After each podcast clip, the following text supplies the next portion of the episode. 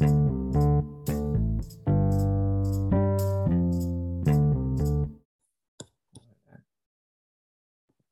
い、それでは始まりました。えー今日のゲストは、えースカイランドであのアソシエイト、まあ、インターンとしてですね、アソシエイトやってもらってます、えー吉田健君に来てもらってます。よろしくお願いします。よろしくお願いします。あの、まあ、今日は、え3つぐらい話をしようかなと、あの、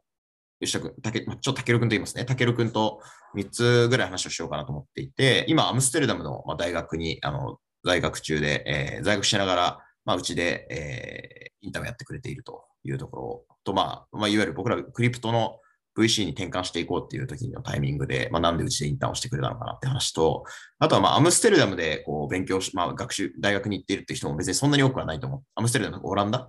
で、えーやってる人って多くないと思うんで、まあ、その生活感とか、あとはそういうそこのクリプイーサリアムのイベントが最近あったっていうのもあの聞いてるので、それのこととか、なんかクリプトに関することとか、まあ、大学の中でもなんか話が出たりするのかっていうところ。で、それから、えーちょうどその、今か、えっと、今日が2022年の5月1日なんですけど、4月に、えー4月23、4かな ?OG カウンシルとか、その母体となっているのが Dev コネクトっていうのに、あの、これスタッフ参加をされたと思うんで、まあ、これあの、ポリゴン、ポリゴンジャパンのよりこさんの紹介で、なんか現地スタッフみたいな人を探してるんですよっていうのをちょうどイベントで会った時に、あの、今、うちの、あの、インターンのたけるくんが、あの、アムステルダムいますよって言ったら、まあ、ぜひ、なんか一緒にやりましょうみたいな話になって、急遽ね、参加してもらったので、なんかそういう、なんかその辺の話とかもぜひ聞けていけたらなというふうに思ってます。よろしくお願いします。お願いします。じゃあちょっと最初に自己紹介してもらってもいいでしょうか？はい、えっ、と、吉田武です。えっ、と、まあ、高校はアイザックっていう、まあ、UWC アイザックジャパンっていう日本の長野県にある、えっとインターナショナルスクールを卒業して、で、まあ、その後に今、オランダのアムステル大学のビジネス学部で、えっ、と、1年目かな、をやっています。で、スカイランドベンチャーズは入って、インターンとして入って1ヶ月経つぐらいなんで、まあ2022年の4月から始めて、まあ、ぼちぼちぼちぼちやってきた感じですね。ありがとうございます。はい。なんか、あの、アイザックって、その、まあ、うちアイザックの、あの、インターン生が2名、えそうくんとたけるくんがまあいるっていうところで、まあ、2人が友達同士で、それも同学年ですよね。そうですね。うん、で、あとは、そそう、あとはその、このクリプト周りの日本人だと、あの、北斎の、で、今働いている、えー清原さんがアイザックだと思うんで、なんか結構こう、結果的にっていうか、今集結してる感じかもしれないんだけども、そのアイザックの人たちが、そのクリプト周りに今来てるっていうのは僕はすごいなんか、あの、いいなっていうのと、なんかここでみんな何かいろんなプロジェクトが進んでいくといいなっていうのを個人的に思ってたりとかするんですけど、そのアイザックも非常にその軽井沢の全寮制の高校っていうところと、あとはスタートアップ周りで言うと、タニアさんっていう方がファウンダーで、あの、非常にその投資でも成功された方だから、あの、彼が、まあ、いわゆるこう、すごいエネルギーをかけて作った学校ってことで、なんか僕はあの、現地に行ったことはないんだけれども、非常に有名だから、まあなんか、せっかくなので、アイザックってなんかどんな高校だったかとか、あの、まあそもそはもなんでアイザックにしたんだっていうところを、ぜひ話してもらえますか、まず、あアイザックに入った理由は、まあ、あの僕の母親がちょうどその、えっ、と、まあ、職場のつながりで、まあ、こういう学校があるよみたいな感じで話してくれて、で、それで、ちょうどその教えてくれた1、2ヶ月後ぐらいかな、で、東京駅のすごい近くで学校の説明会があって、それ行ってみたら、もうマジで面白いじゃん、これ、と思って、で、もう受験をそこで決めましたね。で、まあ、どういう学校だったかっていうと、もう本当に、えっ、と、人数、生徒数自体は本当に少なくて、まあ、3学年で全部合わせて200人ちょっとぐらい。うん。なんで、本当にちっちゃい学校なんですけど、じゃあ一学年が70人ぐらいっていう。そうですね、70人。で、日本人相当少ないんですよね、確か。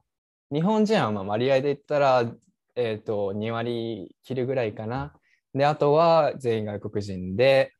まあ、僕が3年生ぐらいの時には、まあ、全部で80カ国ぐらいから来てたんです、80カ国か。はいすごいな。ちなみになんかこん、こんな国聞いたことはなかったな、みたいな、あの、国と、どこですか？こんなことき、ええきえーどこだろう。俺、エクアドルから来た人、俺知らなくて、エクアドルって、日本人でエクアエクアドルは知ってるけど、日本にエクアドル人っているんですか？みたいな感じするよね。そうエクアドルの人ってどんな人なのみたいな、全然知らなくて、で、僕はいの、あの、本当に寮で一緒に住んでた人なんですけど、その子は。はいはいはい。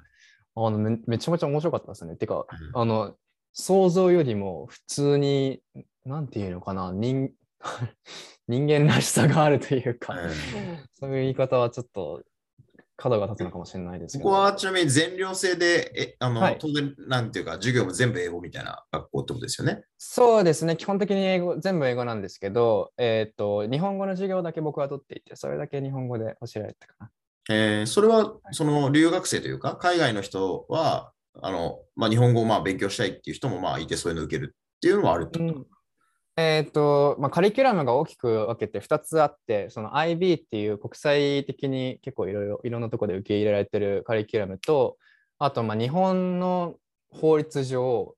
てかルール上、一応あの MEXT っていうそのうん文科省の企画、うんあの高校卒業資格みたいなのもちゃんとその学校を作る上で教えなきゃいけないっていうのになっててでそのさ最初のその IB っていうのは、えー、と2年間でやるプログラムなんですよ。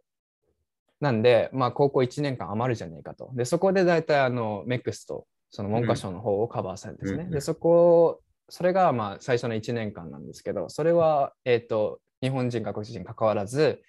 日本語は必修科目ですね。あと、その全寮制っていうのは、その部屋とかは一人一人なのか、なんか3、4人ぐらいで共同生活なんですか？えっ、と、一人部屋が寮全体で、えっ、と、4つぐらいはあったかな。だから4人ぐらいの特権なんですよ、言うたら。それは、なんでその一人部屋の人は、よその4人は選ばれるんですかね？とか、たまたまいなの？や、でも結構たまたまなのと、まあ、本当に特別な理由があったりとか、まあ、自分で結構、あの、年度の終わりに来年の部屋どんな感じがいい？何人部屋がいい？みたいな感じで聞かれるんですよ。でそれで、まあ、どうしても一人部屋がいいみたいな人とかがいるんで、まあでも基本的には4人部屋と2人部屋ですね。うーん、なるほど。はいそれは、たけるくんの場合は、なんかどうだったんですか？その、僕のべ場合は、えっ、と、1年生から順に行くと、4人部屋、4人部屋、2人部屋だったですね。うん、で、そのメンバーは入れ替わったりもするっていう感じ？もう毎年入れ替わってて、それは同じ学年でやっぱりこうメンバーが。えっ、と、同じ学年です。はいはい。あるんですね。へえ。やっぱそれで、その、今でもやっぱりその、まあ、結構結局、多分卒業後ってみんないろんなところに散ってるんですよね。日本以外で就職し就職しないから大学行ってるとかが多いってことですよね、多分。うん、その、まあ、海外から来た人は当然、結構海外の大学にみんな行きますし、で日本人でアイザック卒業した人も、まあ、半数以上かな、は海外の大学に進学してますええね。なるほどね。なるほど。なんかちなみにアイザックのその3年間で一番印象的だったこととか、なんか楽しかったこととか、なんか、まあ辛かったことでもいいと思うんですけど、そういうのってなんかありますか？つらが一番楽しかったのは、僕的にはあのスキーいっぱい行けたことなんですよね。全然勉強関係ねえじゃねえかっていう話なんですけど。あれ、軽井軽井沢って結構冬はスキーできるんでしたっけ、そうですね。もうなんかあの学校がなんかシャトルバス出してくれて野沢温泉にスキー連れてってくれたりとか、うんそういう企画も学校がやってくれて、まあ、その全体の E メールであのここからここの時期でシャトルバス出すからあのスキー行きたいやつサインアップしてみたいな感じでうん。こうちょいちょいいろんなイベントがあったりとか、それとは別に全然プライベートで仲いい人たちとスキー行ったりとか、まあそのアウトドア系のやつが楽しかったかな。えーそれはアイザックの仲間で行くケースがほとんどってことですか？そうですね、アイザックの外との関わりは本当に逆に全然なくて、ああ、まあ、そうかそうです。まあ、軽井沢で友達を作ってちょっと難しいですよね。山奥なんですよね、しかもある場所が。ああ、そうなんですね。でその学校のシステム的に面白かったのは、うんあのめちゃめちゃ自由度が高いんですよ。うん。だつまり何が起こるかっていうと、もう結果的に言えば、あの社会をこうギュッとしたらこうなるんだろうなみたいな。うんうんうん。っていうのも、えー、と結構その自由度が高いと、あまあ、いろいろ生徒に権限が与えられるんですね。じゃあ校則決めていいよっていうところから、あとは自分でプロジェクトを立てていいよとか、うんあのあのローカルコミュニティに連携してなんかあの考えたプロジェクトやってみていいよとか、うん。そういう自由度が本当に結構高くて。う、んで、まあ、これをやってって言われて先生にあの先生にこれをやってとか言われてやるってよりもその自分がじゃあプロジェクトがやりたいやりたいプロジェクトとかあるからえっとこれをやりたいんですみたいな先生に言うとああじゃあ俺が知ってるあのこういうやり方をやるといいよとかもうこの辺でつなげる人がいるからあのその人につないであげるよみたいな感じでどっちかっていうとそのいアイデアを育ててくれるっていう存在としてその先生とか教職員の方がいて、まあ、それがめちゃめちゃ僕的にはあの、面白かったですね。なんかそういうゼミとかサークル活動みたいなものが、まあ非常に活発にある。で,、例えばそういう時ってなんかお金がかかりそうなこととかだったら予算を例えば多少提供してくれたりとかもそういうのもあったんですか？あ、しますしますします。全然します。すごい。はい、あとは先生たちってどういう先生が多いんですか？その普通にこう、なんていうんだろう、こう、まあ日本の学校の先生をやってた人多いのか、例えば外国人の先生が多いとか。うん、ああ、もうほとんど外国の先生で、で、僕の高校の時の恩師のそのアイザック時代の恩師の方は、もうめちゃめちゃバックグラウンドが、バックグラウンドというかもうなんか性格が面白くて、なんか世界で一番なんか、あの、礼儀正しいっていうか、なんかきっちりしてる人なんですよね、めちゃめちゃ。本当に、もう生まれが、なんか、まあ、あの、お金持ちのヨーロッパの家で、もうなんか言うたら、世界で一番恵まれてる人種じゃないですか、本当に。その差別されてる人たちとかがいる中で。でもその中でもうなんか、何て言うのかな、自分を律し続けて生きてきた人みたいな。で、まあ、その人は、えっ、ー、と、倫理みたいな授業と、あとはフィルムの授業を教えてて、で、僕はそのフィルムは取ってなかったんで、倫理の授業でよくお話をしてたんですけど、おすごかったですね。面白かった、本当に。なんかでも今のを聞くとお、おそらくだけど、その日本の一般的な学校の先生よりも、その、多分そのアイザックの先生たちの待遇がちゃんとしてて、やっぱりすごいそのプライドを持って、あの、こう先生をやられてるっていう感じなんでしょうね。うん、本当にすごいですね。あの、ハーバード卒とかで来てくれてる先生とかもいましたし、うんうん、なんか、本当に規模の割に集まってる人材が優秀、めちゃめちゃ優秀だったですね。なるほど。今のを聞くともう僕あの子供が生まれて5ヶ月になるんですけど、アイザックに入れたくなってきましたね。はい、めちゃめちゃいい学校ですね。うん、結構その移り変わりが早いから結構、あれですね、コミュニティの形態がもうすぐバーッと変わったり、もう1年のスパンで変わっちゃったりとかするんで、その本当に今のアイザックってどうって僕が聞かれたら全然あの答えられない部分も多いんですけど、どうん、はい。じゃあ、すごいいい学校だったと。で、ね、実際にその、まあ、その海外の大学を進路で選ぶ人も結構多いと思うんですけど、はい、あのなんかどんなプロセスでその大学選びをそのしたの？っていうのは、その日本、僕も、僕は早稲田の出身だけれども、まあ、普通にその、はい、横浜の私立の高校行ってて、あの、うん、まあ、だから、東大とか受けてないけど、早稲田慶応とか、まあ、私立大学、それも日本のを受けるっていうこと以外、なんかあんまりその考えたことがなかったっていうのがあって、やっぱりそのその時点でそのその選択肢が海外にもあったっていうのはすごい素晴らしいなっていうふうに思ってて、なんかその時のそのなんか考えたこととか、まあそれは横の同期とかがみんなそういう感じだからかもしれないんだけれども、なんかどんなふうに自分は組み立てたとかっていうのありますか？ああ、そうですね。まあ、自分の組み立てはちょっと一回置いとくんですけど、その学校自体に、その、まあ、2年次になってかなぐらいで、まあ、それぞれ、あの、アドバイザー、その、進学のアドバイザーみたいな人がついて、あの、みんな相談を行くんですよ。絶対。相談しに行って、で、まあ、君のグレードがこんぐらいで、あの、やりたい、あの、学びたいことがこうあるんだったら、まあ、世界中でいろいろこういう選択肢がいっぱいあるから、これ自分で調べてみてとか言ってアドバイスをしてくれる人がいたりとか、っていうのがまあ学校としてのストラクチャーで、で、僕的にあったのは、まあ、ビジネスを、えっ、ー、と、学びたいと。その、僕、そのモチベーションとして僕にあったのが、あと、まあ、社会の仕組みを分かってた方がいいよね、みたいな。うんうん、あんまり、その、まあ、大学っつったら僕的にその理系のイメージがすごくて、でやっぱ、なんて言うんだろうな、せっかく大学行くんだったら、その、例えばなんか脳科学とかめちゃめちゃその金かかってる大学のなんか施設使ってやりてえみたいなあの感じも思ってたんですけど、うん、でもその当時の僕はあんまりなんか理系、理系理系したものにあんま興味がなくて。ちなみにアイザックのその文系理系っていう概念はあるんですか、ああ、アイザックに文系理系って概念あります。あります。はい。じゃあその同期の中でも文系理系っていうのでちょっと授業が違ったりとかそういうのはあったってことですね？あえっとその2年 ,2 年間やる IB っていう科目が、うん、えっと選択科目なんで全部。うんうん、えっとまあ、文系2科目、理系2科目、まあ、うん、アート、数学みたいなのが、えっとデフォルトなんですけど、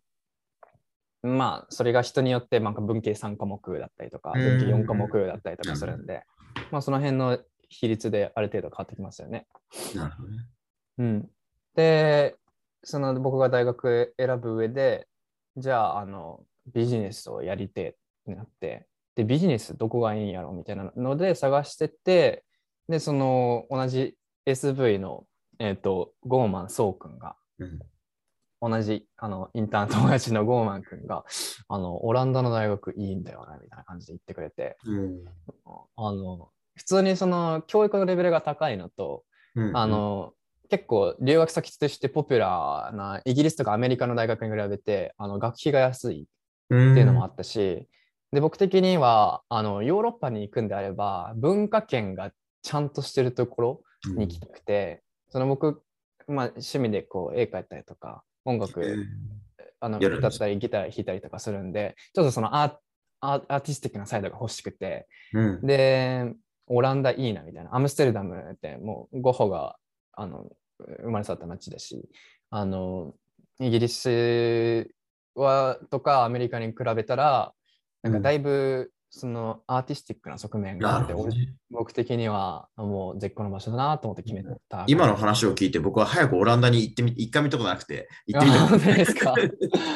めっちゃいいよ。いよね。有名ななんか映画とかでもなんかよく使われてますよね、舞台としてね。そうかもしれないですね。オランダはめちゃめちゃ綺麗な街なんでね。うん。なるほどね。はい。じゃあ、オランダの魅力に、まあ、疲れて、あの、はいまあ、受けようっていうふうになったっていうのが。そうですね。。受けて受かっうんた。でさっきの学教育のレベルが高いっていうのは、なんか、その相対的に、まあ、なんかそうイギリスとかアメリカとかと比べたときに遜色がないって言われてたってことなのか、なんか他のそういうことですね。あの、まあ、基本的に、まあ、大体いろんなあの大学の評価サイトみたいなのを参照したりとかして、まあ、あの、満足レベルとか、その、なんか、学、なんていうのかな、そのカリキュラムの評価のされ方とか、あの発行されてる論文のクオリティとか、研究機関としてどううまくやってんのとか、教育としてうまくやってんのとか、そういうデータがいっぱいあるんで、そこ調べて、まあ、そのオランダの大学は基本的にあの結構評価が高くて、アムステルダム大学とかは、なんか、まあ、世界大学ランキングで40位ぐらいな。あんま、僕的にはそれどうでもいいんですけど。うんうんうんちなみに、その、言うてはいもオランダの大学に行ったことのある日本人って、その、すごい多くはないじゃないですか。はいはいはいはいはい、そういうのって、その、なんか、いわゆるこう、日本人伝って、事前に OB 訪問してみるみたいなこととかってするんですか？その、受ける。あー僕の場合は、その、ちょうどアイザックの先輩でオランダの人がいて、まあその人に、あどうなの？みたいな感じで聞いて。その人はアムスアムステルダム大学。アムス大学の先輩で、へえあえっとそういうつながりもいいです。今年度、去年去年度卒業したかなっうんうんうんうんうん。て感じですね。アムステルダム大とか自分の学部は大体どのぐらいの学年ののそのなんか同期の人数とかなんですか？ああ、僕の学部は全部で最初750人うん。がスタートで、ただ、あの、結構、あの、途中で振り落とされるみたいで。なんか最終的に、あの、学位を取れる人が、あの3年間無事に終了できる人が、なんか50%だかなんだかみたいな。おお、結構熾烈ですね。それはそうですね普通に試験とかで落ちるって感じなのか、なんかやっぱりこう、他の活動が楽しくなっちゃってとか、なんかそれはどどういう理由なのか。こう試験とかで落とされる部分が多いっぽいですね。その割とその海外の大学の傾向としてそのい入るの簡単簡単めだけどその卒業が難しいみたいなよく言うじゃないですか。まあ、うんそういう側面がちょっとあるのかなって感じがしますね。今、サクッと言ってたけど、3年で学学位が取れるんですか？そうですね。あの学士号かな日本語で言ったらバチェラーが3年間で取れて、でまあその先にマスターとか PhD とかは自分で選んでっうんうんて感じですね。じゃあ、それはちなみにオランダは3年なんですか、大学そうですね、オランダ基本的に3年であ、えっ、と、そうくんが行ってる、もう一人のインターンの子が行ってる、えっ、と、ロッテルダム大学って、これもまたオランダの別のところの学校なんですけど、そこも3年間かな。うんちなみに他のな、なんだろう、アメリカとかイギリスとかも3年生の大学って結構多いんですか？ちょっと僕は知らない。イギリスは多いと思います。イギリスは僕も本当にあのそんないっぱいは見てないからあれですけど、3年がちょこちょこあったはず。で、アメリカは基本的にずっと全部4年だと思うんですね。アメリカ、カナダ。は僕、今の話を聞いたら、もうその、やっぱりその、なんか大学が4年間である理由とかも別になんかよくわかんないじゃないですか。ああ、そうですね。まあ、その、短いのとして、理由として、あの、1年目のなんか、日本の大学で言ったら1年、2年目って大体リベラル、リベラルアーツやるじゃないですか。それがないんですよね。もうなんか最初から、専門性の。あの、専門、もうビジネスで入ったらお前ビジネスやれよみたいな感じで、うんそういう感じなんで、まあそこの部分が走られてる感じかな。えうんえあとは、なんかその、でもそのリベラルアーツみたいな授業を取ろうと思えば取れる。取れます、取れます、取れます。あとあんまりうんオプションはないかな。あと、その、ちょっとコロナだったりしただろうと思うので、少し様相が違うかもしれないですけど、その、なんかいわゆるサークル活動みたいな、そういうのも盛んなんですか？サークル活動みたいなのは全然ないですね。僕の学校に関してはないかな。で、まあ、サークルっていうか、まあ、なんか生徒が勝手に外でオーガナイズしてるものが多いですね。そのうん学校がサークルっていうのを設けてることあんまなくて。あでもそれはなんか大学、あのわ僕の早稲田だったりとかもそうだと思うんですけど、はい公認サークルみたいなものは別に多くなくて、あ、そうなんですか？うん、あまあ、あ部活はなんかいわゆる大学公認があって、で、公認サークルみたいなのもまあたたまにあって、うんで、まあでも本当に勝手に学外でっていうかね、テニスサークルをその、まあその同学年とか同じ学、大学で集ってっていう感じですけど、あ、そういう感じなんだ。僕ごめんなさい。僕も全然あのだ日本の大学のシステムがまず分かってなくて、その比較をする上で大事なその基準点が分かんないんですけど。そういう意味では同学年でのその、まあ、サークルみたいなはいはいはいはいまあ、まあ、ある、あるといえばあるっていう。一応ちょっと僕も入ってて、例えばあのなんか軽いなんかバンドサークルみたいな、まあんうん。バンドまでいかんですけど、本当に結構人数多くて80人ぐらい入ってる、みんなで一緒にジャムセッションやれるときやろうぜみたいな、そういう軽いノリのサークルっぽいやつとか。ちなみに、たけるくんはその、まあ、いわゆるこう、コロナの期間の中、あの、はい。い、わゆる、なんていうんだろう、入入学というか、あの大はい。学合格してると思うんですけど、実際にその、アムステルダムにあの行ったの何年からなんですか？何年何月あ、もう本当に今年度からなんで、去年の、えっ、と、2022年、2021年か。ね2021年の9月うん。から、えっとこっちに来てて、で、最初に入学したのは2020年の9月なんですけど、うん。それは2ヶ月、えっと、まあ、もう最初からコロナがやばいから、今年1年間はオンラインでやるよみたいなことがアナウンスされてて、うん。で、僕1、2ヶ月ぐらいやって、いや、ちょっとオンライン思んねえと思って、うん。えっと、僕、うまあその、その結果的にその年は、えっと、ギャップイヤーを取って、で、今年1年生やり直してるんですけど、うんうんその僕、ちょっとあの個人的なあの話になるんですけど、僕的には、あの大学行く意味っていうのは、そのうん。やっぱカリキュラムの勉強っていうよりも、えっ、と、なんていうか、自分の知らないことと関わっていくうんのがすごい大事なことだと思ってて、そのまあ、今調べれば何でも分かる時代で学校行く意味がないよねみたいな議論とかも当然あると思うんですけど、まあ、その中で僕が大学に行く意味があると思えるのはその行ったことで生まれる人とのつながりとかそのその人たちの会話の中で生まれる自分の知らない物事への出会いとか、えーとまあ、現地で生活することで感じるカルチャーギャップとか、うんうん。まあ、そういう部分が大きいと思ってて、ですね、そのカリキュラムの中の何を、そのカリキュラムで何が教えてくれるかっていうのはですね、そこまでそんなに大事じゃないと思ってるんですよね、そのみんなが思ってるほど。なるほど。なんで、対面が始まってからがいいな、みたいな。るほどね。ちなみに、それでギャップイヤーの間の1年ぐらいあったわけじゃないですか。そこは、ちなみにどんなことしてた日本にいたわけですかな。ね。日本にいて、まあ、なんだかんだバイトとか、まあ友達のプロジェクトの手伝いとか、いろいろやったりしましたけど、基本的にはチャランポランしてて、あの、基本的にはもうほげほげしてて、それはじゃあで今の方が充実してる、その、まあ、大学って意味でも。もう充実は今の方がもう当然充実してて、もう本当に時間が足らないって感じなんですけど、うんただ、じゃあ、あの、その1年間ギャップイヤーがなかっなくてよかったかっていうと、僕的には本当に一番大事だったというか、うんまあ、なんていうか転換期だった部分がうんうんあ僕の中であって。というのも、それまで基本的に僕の中で勉強とかっていうのは、まあ、作業みたいなもんだと思ってて、まあ、これをやったら、えっとまあ、社会的に評価されますとか、そういう理由で、まあ、ある程度仕方なく、うんとまあ、いいグレードを取るために勉強してますみたいな感じで、あんまりそれに対してのモチベーションが湧いてなくて、まあ、しょうがないからやるかみたいな感じのノリだったんですけど、えーっと、まあ、そのギャップイヤーの間っていうのは、誰からも何か何からもあの強いられることがなかったので、あの全部その考えてやることななすことすべてがその自分からプロアクティブにその自主的に能動的に動く結果のものだったわけなんですよ。でってなると,、うんえーとまあ、それが僕が物心ついてから初めての経験だったんですね。うん物心ついてからずっともう学校にいて部活に入っててで、まあ、基本的にやれって言われてることがどっかにあった状態なんででそれがなくなった時に自分が何するんだろうと思ってまあいろいろやってみてであの自主的に自分が知りたいと思ってやる勉強ってこんなに楽しいんだっていうのがそこで気づいたんですね。いいです。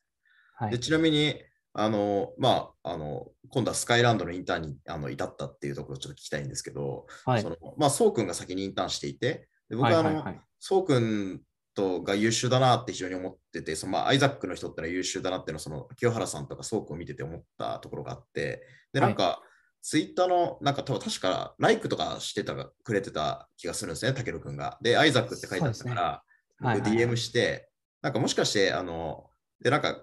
ちょっとクリプトっていうかね、Web3 とかのことをちょっとツイートなんかしてたように見えたんで、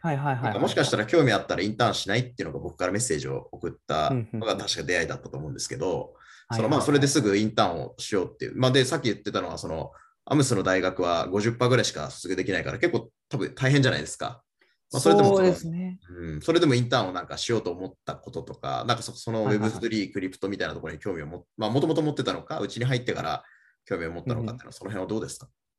僕がその Web3 関連に興味を持ち始めたのは本当にそうくんが、えーっと、まあ本当にインターンを始めちょっと前ぐらいかな。うん。まあ、僕が彼の中で一番いいと思ってるのは、そのアンテナがすごいんですよ、彼は。えー。その自分が興味持ったこととか情報のキャッチ力がすごくて、うん。で、なんかいろいろいつも教わってるんですけど、で、なんか Web3 関連でインターンを探してるみたいな話から始まって、で、彼がインターン入って、で、木下さんのことを知って、で、木下さんも僕の中でめちゃめちゃ面白くて、結構最後の決め手になったのは、その木下さんの人柄の部分が大きいんですけどあ、、そうなの、はい。どこが面白かった？いや、まずあの、むくりが面白いです。面白いです。やっててよかった。あ のー僕的にベンチャーキャピタルの人ってもうごっつあのもうなんか胸パンパンでなんかめちゃめちゃ厳しい頭ゴリゴリみたいな感じの人のイメージだったんですけど、まあ木下さんは全然そんな感じのイメージがなくてでなんか NFT とかもそれこそ Twitter の使い方とか見ててこれめちゃめちゃなんていうの若い人のカルチャーにうんなんていうのかな、んたあの需要っていうか、対応力がある人だな、みたいな思ってて、あこの人面白いな、みたいなのが思ってて、でちょうどその時に木下さんから DM 来て、びっくりしましたね、本当に。いなるほどね。なんか嬉しいですね。や本当に、それが一番。で、きっかけ Web3、うんあはい。Web3 自体は本当にそこから、まあ、あの、興味持った度量でいくと、レベルでいくと本当にあの、スカイランド入ってからの方が大きいですね。入る前からっていう。なるほどね。はい。実際その、まあ、インターンして、その、まあ、最初のうちのインターン課題ってそういうそのクリプトのポッドキャストはい YouTube 聞いてとかだったりとか、はいはいはい。あと、あの、まあ、ちょっと最後に宣伝してもらおうと思ったけど、あの、あれじゃないですか、メジャートークンの解体新書みたいなの作ったりっていうのをちょうどはいはいすぐやってくれたじゃないですか。はい。なんか、こう、実際にインターンとして入ってみて、あの、どうですか？こう、その辺をやってみた結果、なんか分かったこととか、まあの、なんかのめり込みそうだなって思ったこととかって、なんか直感的にでもいいし、なんか、飲み込みそうだなと思ったこと。えっ、と、割と、うんと、クリプト関連うん、のうん。Web3 のポテンシャルとしてあるのが、うんうん。やっぱりその、まあ、現状の Web3 ってすごいあの、言ったら、うんまあ、そうくんみたいなアンテナが強いタイプの人、もしくはお金がすごい余ってる人うんが作り上げてるコミュニティじゃないですか。うんうん。でも Web3 とかクリプトがある、えー、とことで生まれるメリットってその人たちのためのものだけじゃ僕は全然ない気がしていてむしろ、あのーまあ例えばの話で言ったら、えー、と原稿講座が作れない人たちとかうんうん。言ったらそういう、うんえっ、とうまい流れに何かしらその僕たちから見てディスアドバンテージを負っている人たちのための、えっ、と、クリプトのあり方っていうものは僕にはすごいあると思っていて、えっ、と、そういう中で僕のが、その、まあ、全然、まだ朝一見ですけど、クリプト会話見てて思ったのが、えっ、と、ちょっと、あの、必要なリテラシーが高すぎるっていうのが一個あって、えっ、と、まあ、当然、開発、あの、まあ、黎明期だと思うんで、業界全体が。まあ、当然っちゃ当然なんですけど、その何を話してるかとか、どういうところに魅力があるのかっていうのを理解するのに必要な知識が、前提となる知識が多すぎるんですね。うんうんうんうん。で、それを僕が、えー、とどうにかしたいなっていうのが一番思ってるところかな、最近。なるですね。まあ本当にこの世の中を変えそうなんだけど、うんそれをそのみんなに普及するのにすごいまだまだハードルあることが、そうですね。まあなんか発信するってこともまあ僕らは大事にしたいと思ってるんですけど、まあ一つ一つなんか大事だし意味があるなって思ったっていう感じですかね。そうですね。うんそれはなんか僕も完全に同じ思いですね。はい。うん。もっと分かりやすくあるべきだなと思ってます。わかりました。で、次のちょっとテーマいくと、はいそのアムステルダムのその大学の友達とかの中では、その、じゃあビットコイン持ってる？とかそういう会話とかっていうのは、そのあ、うちに入る前ではあったんですか、ありましたね。あ結構みんな持ってますか？いや、、みんな持ってるかっつったらそうでもないんですけど、まあ、僕がビジネス学部なのもあると思うんですけど、うんうんうん。結構そっち側にあの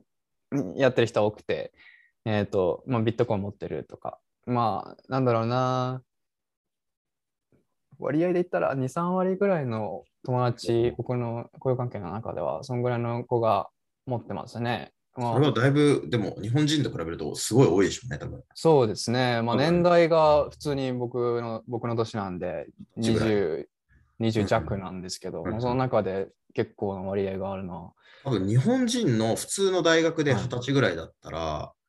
どうだろうな、100人で5人以下じゃないかな。多う分、ん、結構10人はいないと思います珍しいですよね。うんだからそれはやっぱりリテラシーとか、多分、うんまあだからそういう意味では国を、国としても結構そういうクリプトっていうものは、あの、まあ、なんか別に変悪いイメージっていう感じはないってことでいいんですかね。悪いイメージって感じは、えっ、と、日本ほどはないと思いますね。うん。なんか、割とやっぱりそのうクリプト使ってる人の僕の友人も含めてなんですけど、中でも割と投機対象とか、うんなんていうか、うさんくさいけど、なんか、なんかめっちゃお金稼いでる人がいるからやってるみたいなえ人も一定数の割合がいて、うんやっぱそういう見方をされてる面もあると思います。でも、えっ、と、まあ、日本とかに比べたらだいぶ肯定的な見方をしてる人が多いかな、割合として。ちなみにその、いわゆるこう、まあ、大学生の、まあ、友達の中でじゃあ、イーサリアムとか使って、いなんかプロジェクト、ダップスを作ってるとか、まあ、起業しているみたいな、そうとか、まあ、個人開発してるみたいな、そういう話とか聞いたことありました？あそういう話は聞かないですね。僕のあれかな、ちょっとあのゆ友達の輪がちっちゃいだけかもしれないんですけど、うんまあ、コンピューターサイエンスとかではないですもんね、それまず。そうですね、根菜、うん、その、まあ、ちょっと話がちょっと先走っちゃうんですけど、クリプト解体新書を作ってる中でも、僕が基本的に担当したのは、あの、えっ、と、クリプトのプロジェクトの、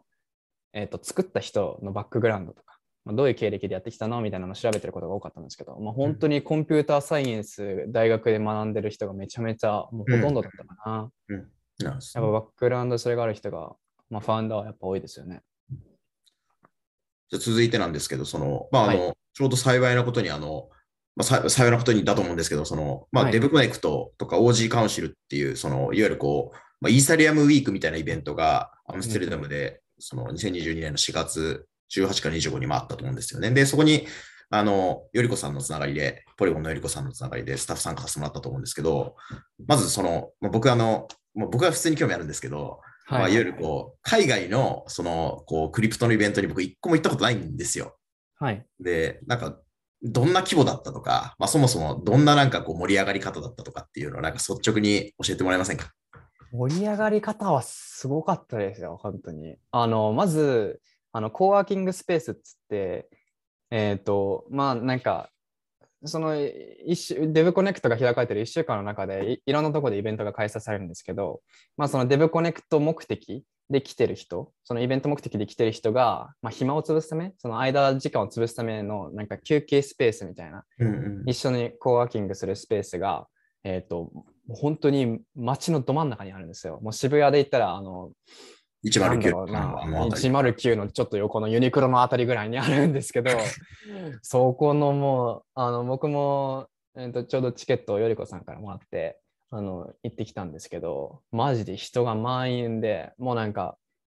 空いてる席全然ないぐらい。そのスペースはなんか何人ぐらいがこう参加できるそのスペースえー、全部でいくらなんだろう、普通に300から500ぐらいはるいたと思いますね。それもデスクが、なんか椅子とかだけじゃなくてデスクがあってなんか作業したりとかできるので300人と？か。本当にあのデスク、椅子とか、うんあとなんか、ちょっと、あの気持ちいい、なんかふわふわのヨギボーみたいなクッションみたいな。そうそうそう。だからハンモックとか結構なんか、あの、思考を凝らして作られてましたね、スペースは。ええあとは、なんか自由に飲めるドリンクとか、うんうんバー、バーカウンターみたいなやつとか、スナックとか置かれてて。なるほどそれはだから、セッションスペースみたいなやつじゃなくて、もうそういうその。休憩、交流、まあ、もしくはなんか開発とかディスカッションスペースみたいなところだけでもそうすね300人とかがうわーって来ててっていう感じだった。そうです、そうです。で、そことは本当にもう全然別で、まあ、うんそれぞれ個人の、えっ、と、個人というか、えっ、と、個別のイベントが開かれていて、うん。で、街の中のいろんなとこで、うん。えっ、と、まあ、スケジュールされたイベント、だからえっ、と、まあ、ものによっては、じゃあ、イーサリアムのことについて話しますとか、えっ、と、DAO について話しますとか、そういうテーマで決められたイベントが開かれてて、で、カウンスっていう僕がボランティアをしたのは、あちなみにちなみにそのイベントホールみたいな感じっていうよりは、街の至るところでこうなんかこう、セッションが開かれるのがなんか開かれてみたいな、そういう感じの場だったそうですね。あの、決まった場所っていうよりかは、まあ、うん借りられるイベントを会場みたいなのを借りて、うん。で、街の中でそこでやるみたいな感じですね。じゃあ、それもやっぱりなんか、まあ、くまあ、おそらくだけど、まあ、国なのか自治体的なバックアップをして、大きなイベントを、イベントウィークみたいにしてたってことなんですかね？そうですね。本当にあの借りられるイベント、イベント会場なんだろうな。まあ、複数こう抑えてみたいな感じですよね。うん僕がボランティアした、えっと、OG カウンセルは、そのコワーキングスペースからチャリで10分ぐらいのとこかな。うん。うんで、また全然別のうん海際の会場で、海際とか池側かな。池、湖、湖だ、日本語。思い出した。ちなみに、デブコネクトのなんか、がまあ母体じゃないですか。これはなんかどういうコンセプトのイベントだったってわかりますか、あ基本的にはその Web3 とか、まあ、クリプトに興味がある人集まって、あのみんなでお話ししようぜっていうか、みんなで、まあ、目的的には、やっぱその、なんていうんですかね、お祭りみたいな、要するにお祭りみたいなもんで、なまあみんなで集まってお互いつながったりとか一緒に話したりしようぜみたいな感じのノリだと思うんですよね。うん。まあでもデブってついてるから多分開発者のもう採点みたいなってことなん本当ですに基本的には開発者向けで、まあ、うん話されてる、そのそれぞれのイベントもテーマがあるんですけど、そのテーマも結構、めちゃめちゃ最先端をいってるというか、うんうん本当にあのもう僕とか全然あのテック系のバックグラウンドないんでわからないことばっかなんですけど、うん。本当にそういう人たち向けかな、ものだうんったかな。なるほど。で、OG カウンシルっていうのは、まあ、その中の一個のこう区画というかイベントだと思います。こっちはなんかどういうコンセプトだったとかってあります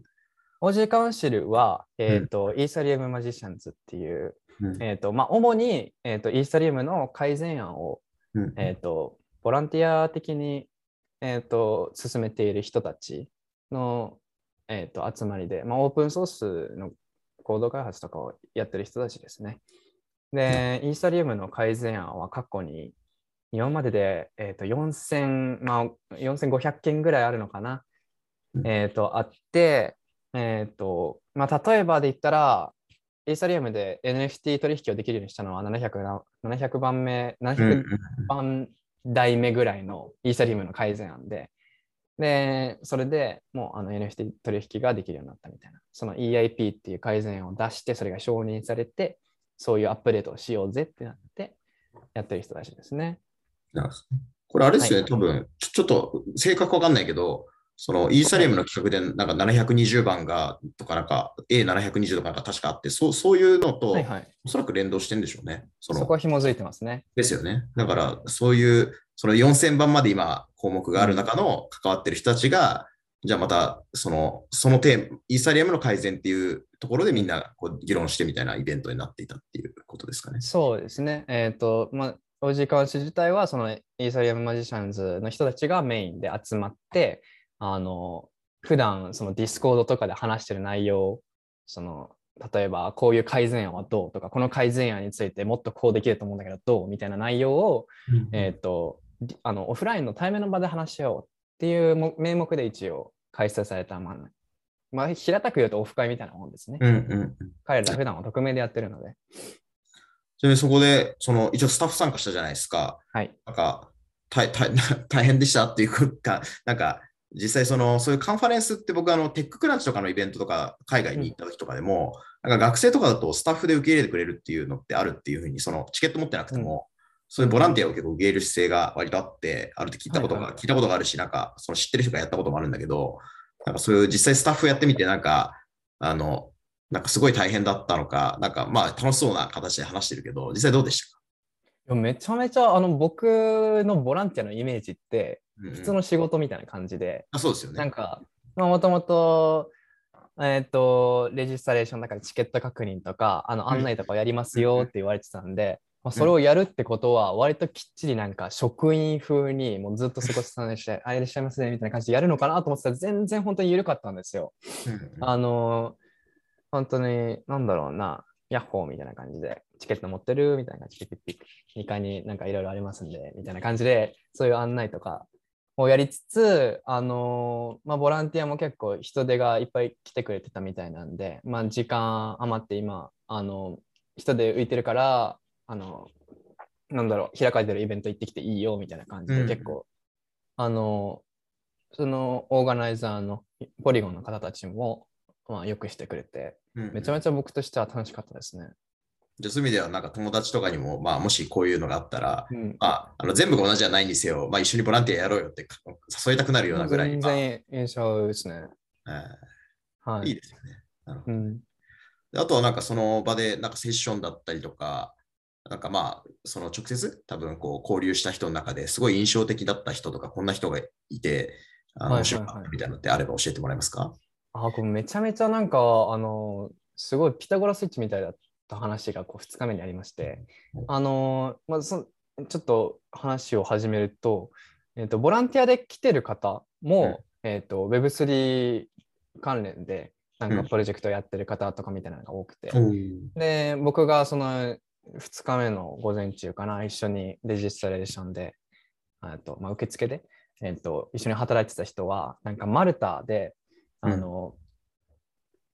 仮想通貨を使って、てか DAO を構成することによって、あの炭素市場の問題を解決できないかっていうことを、どうにかして、なんとかできないかなっていうのを今試行錯誤してる状態の人で、で、そのヒントをもらいに、デブコンにもボランティアとして参加したっぽいんですけど、まあ、その人と、まあ、なんか DAO についてまず教えてもらってて、僕が本当に何も知らなかったんで、えっと、まあ、オリンパス DAO とか、えっと、クリマ DAO っていうのが、まあ、ありますと。で、ここも、えっと、クリマ DAO かなが、えっと、似たようなコンセプトで、えっと、まあ、炭素市場をどうにかしようっていう、まあ、すごい平たく言うとそういうコンセプトで、えっと、構成されてる DAO なんですよ。そこはトークンを発行していて、で、まあ、えっと、まあ、その、なんていうのかな、価値の推移を見ると、えっと、一時期めちゃめちゃ値上がりして、えっと、1万、あ違う、えっと、1400、500ドルとかになったのが、今は20ドルぐらいまで落ち込んでると。で、それがなんで落ちたのっていう話から始まったんですよ。えー君は君はそれ理由を分かるみたいに言われて、で俺も知らないんだけどみたいに言われて、で、いや、僕全然分かんないですみたいな感じで、でそういう話をして、まずうんそれ調べてたんですよ、僕が。うんもうラップトップ開いて。そしたら、あの、参加者の人が来て、君たち何話してるのみたいな。で、まあ、こうこうこうやって、今、クリマダオとあのオリンパスダオの価値がなんでこんなに落ちたのか話してるんだよって言ったら、それはゲームセオリーが理由なんだよみたいなことを いきなり割り込んで話してくれて、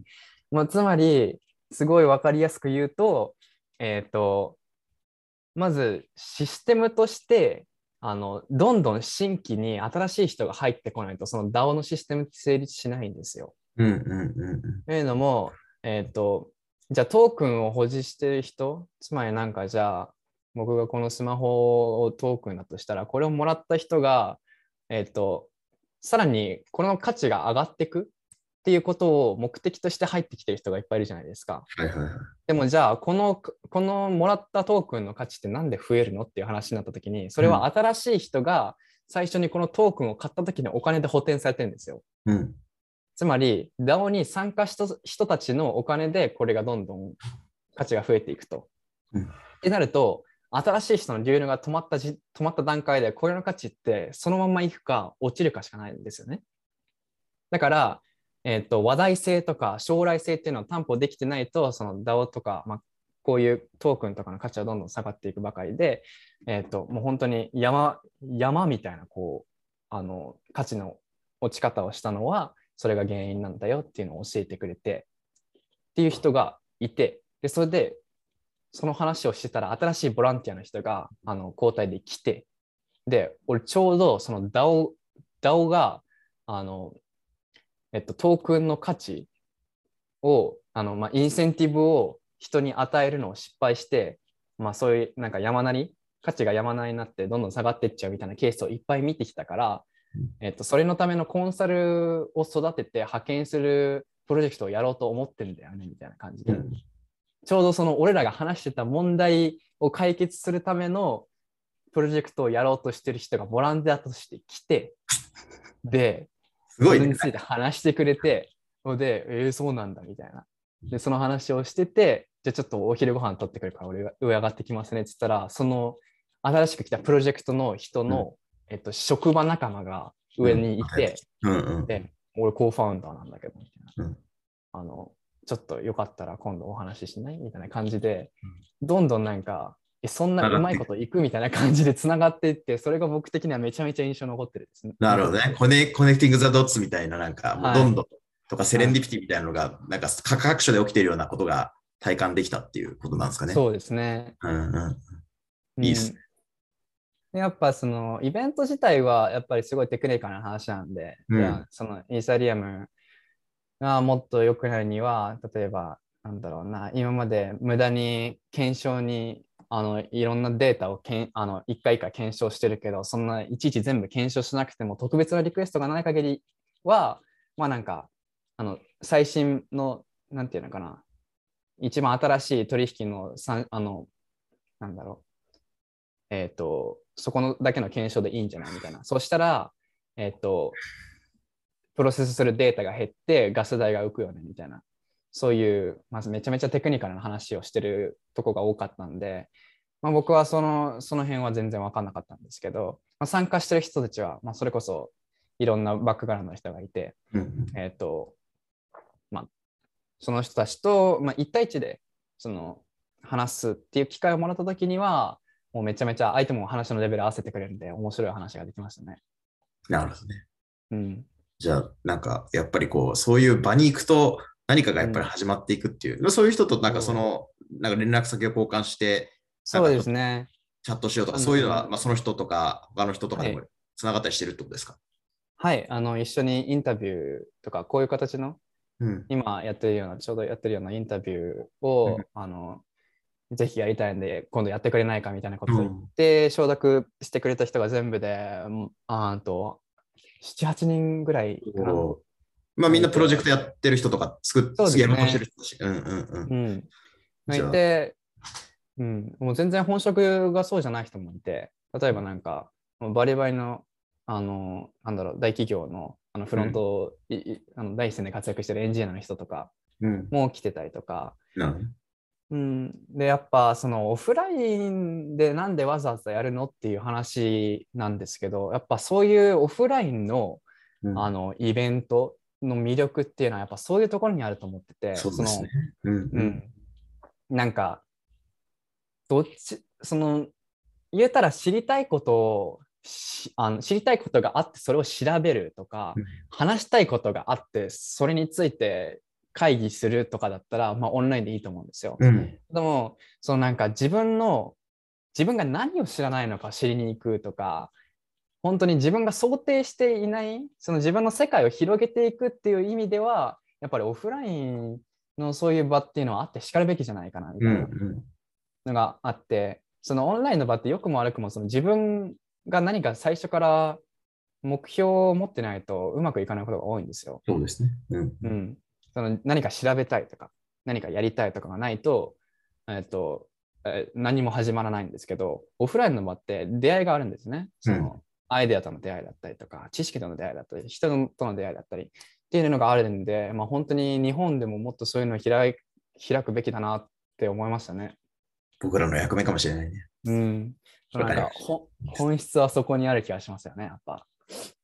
じゃあ、あの、ちょっとまあ最後まとめっていうか、まあ、さっきもちょっと言ってくれましたけど、はい、まあその、たけるくんもポッドキャストを始めて、そういう、あの、まあいわゆる海外のプロジェクト、まあアムステルダムでやってる人なのか、まあもう場所を問わずやってる人なのかのプロジェクトのなんかインタビューみたいなことを、まあぜひこれからやっていくっていうことをしていただけるかなっていうところと、はい、あと、その、まあ、最後にその、もう一回あの、メジャートークン、あの、解体新書っていうのを発表したと思うんですけど、まあ、これどんなものだったかっていうのをせっかくなんでちょっとなんか宣伝というかね、紹介してもらえますか？あれは、えっと、確かマーケットキャップ順だったかな。で、あの、一番上から、えっと、出てる分だと30番目までの、えっと、クリプトトークンのプロジェクトを、えっと、データベースにまとめたもので、えっと、まあ、資金資金量とかマーケットキャップとか、まあ、その辺から、えーと、その辺のプロジェクト自体の情報から、えーとえー、先ほど言った通り、えー、コファウンダーの人が誰なのかそういう人その人はどういうバックグラウンドがあってどういう職歴でどういう学歴で、えーと、今のそこのプロジェクトにたどり着いたのかっていうのを、えーと、データベースとデータベースとしてまとめたものですね。うん、そうですよね。これあの、まあ、僕もこういうのやってみてくれないかっていうのを、まあ、投げかけはしたんですけど、なんか僕も多少不足すると、あの今のその Web3 のスタートアップって日本人でもその非常に少ないので、どういうバックグラウンドの人がじゃあ、あの、このクリプト領域で起業していくのかっていうのがちょっと見えないじゃないですか。だから、日本人だと多分こうメルカリの人とかが Web3 スタートアップを始めると、なんかこう普通にもうどんどんみんなあの Web3 スタートアップをやってくるっていうふうに、グリーとか DeNA とかね、だったりするんだけれども、多分その、そのイメージがみんな湧かないと踏み出せないと思っていて、うん、その、じゃあ、海外のそのプロジェクトのリードしてる人たちっていうのは、じゃあ、例えば学生起業なのかとか、まさにコンピューターサイエンスをやってきた人なのかとか、あとは Google とか Facebook から出てきてやってるのかとか、まあそういうのをその、プロジェクトごとにこう、まあ、まとまってるようなものがなかったんで、まあ、 Notion ベースでそういうデータベースを今回作ってもらったっていうのがありますね。なので、まあ、あの、意外とあの、面白かったのは、なんか確かステップのコファウンダーなんか、なんかパートタイムジョブをしてみたいな、プロフィールの後に、あの、ステップを始めているんだけど、いわゆる多分これってその、やっぱりすごいこう市場の黎明期を表していて、なんか普通の職歴がすごいあるわけじゃない人が、あの、ものすごいプロダクトを作っているみたいなことが、まあ、起きてるんだと思うんですよね。だから、まあ、学生起業家のような、あの、人とかっていうのもものすごい実はチャンスがあって、まあ、そこに対してのコミットメントとか、まあ、例えばプログラミングが非常に得意だとか、まあ、そういう人を集められるっていう人にとっては、なんか僕はめちゃくちゃチャンスな今タイミングだし、世界でもそういう実例も出てるよっていうのを見ると、まあ、みんなあのやる気が出るんじゃないかなというふうに思っていて、まあ、そういうのを今回は、あの、たける、たけるくんと、あの、こうたくんかな？が中心になって今回作ってくれたっていうのがあって、まあ、こういう、あの、僕らとしては社内のデータベースみたいなものはなるべくこの Web3 時代はオープンにしていきたいっていうのがあって、そういうプロジェクトをまあ、たけるくんだったり、あの他のメンバーにもぜひこれからもリードしてほしいなというふうに思ってます。はい。なんか最後、あの、まあ、スカイランドインターンについてでもいいし、なんか、まあ、なんかこう、少しその、まあ、この、一緒にこれから働く人とか、あの、はい、働くってのはその、スカイランドの中じゃなくても外でもいいと思うんですけど、まあ、そういう人たちになんかメッセージという、起業家でもいいですし、なんかメッセージっていうか、なんかこういうことがしていきたいとかっていうのがあれば、最後コメントしてもらって終わりにしたいんですが、お願いできますか？僕がやっぱ一番興味があるのは、あの、なんでそれをやってるのってとこに一番やっぱ興味があるので、うん、まあ、一緒に働くときは、その、なんていうか、本当に、なんならあの生まれたところぐらいからかあの飾ってほしいですね。はい、あのどういう人生を送ってきてであの今そこの段階に行き着いてるのかっていうのが僕的にはすごい興味があるところなんで、ぜひ一緒に働きましょ そうですよね。起業家の人たちもなんかどういうオリジンなのかっていうのが、あの、うんいいプロジェクトをやってるかっていうより、この人がどういう人なのかって、すごいその、お互いが一緒に働くときに大事だし、なんかそういうことって僕も、あの、なんで起業したんですかっていう質問ってすごい好きなんですけど、大事ですよね。結構その今の社会ってあのめちゃめちゃ人間に優しいと思うんですよ。というのもなんかあの別にその自分からめちゃめちゃエネルギーを持って活動しなくても多分普通によくいけると思うんですね。でその中でやっぱり起業して何かを成し遂げようとかそういう人って多分あのいい意味で普通のメンタリティじゃないんですよ。うん。っていう部分があってで僕自身はあのそこまでの熱量を何かにも持ったことっていうのはなかなかなくてでどうなんかどこで何がきっかけでどういう人生とかどういう環境とかどういう思考が理由でそうそこに至ったのかなってところに僕がめちゃめちゃ興味があって、ね、ぜひお話ししていただけたら。でもある意味、そういう人は VC に実は向いてると思っていて、僕も、あの自分で情熱を持ってやる事業テーマみたいなのは持ち合わせてなかったから最初 VC の仕事に入って、うんそしたら VC っていう仕事が非常に面白かったし、今、うんまあ、2022年の新しいチャレンジはやっぱりこのクリプト領域に投資をしていくとか、そういうファンドが日本ではほとんど事例がないようなところをこう開拓するっていうのが、なんか僕はもう人生レベルでも初めてレベルで、あの、自分がそのスカイランドを作った時と同じぐらいワクワクしてるタイミングだったりしていて、なので、まあそういうやっぱりこう、VC っていうのは、そういうなんかこう、情熱のある人と一緒に仕事をするっていう意味でも楽しい仕事なんで、たけるくんの今のあの環境には向いてるのかもしれないですね。うんめちゃめちゃ楽しみです。ありがとうございます。それでは、あの、えー、ポッドキャスト参加ありがとうございました。こちらでありがとうございました。ありがとうございありがとうますござい。ます。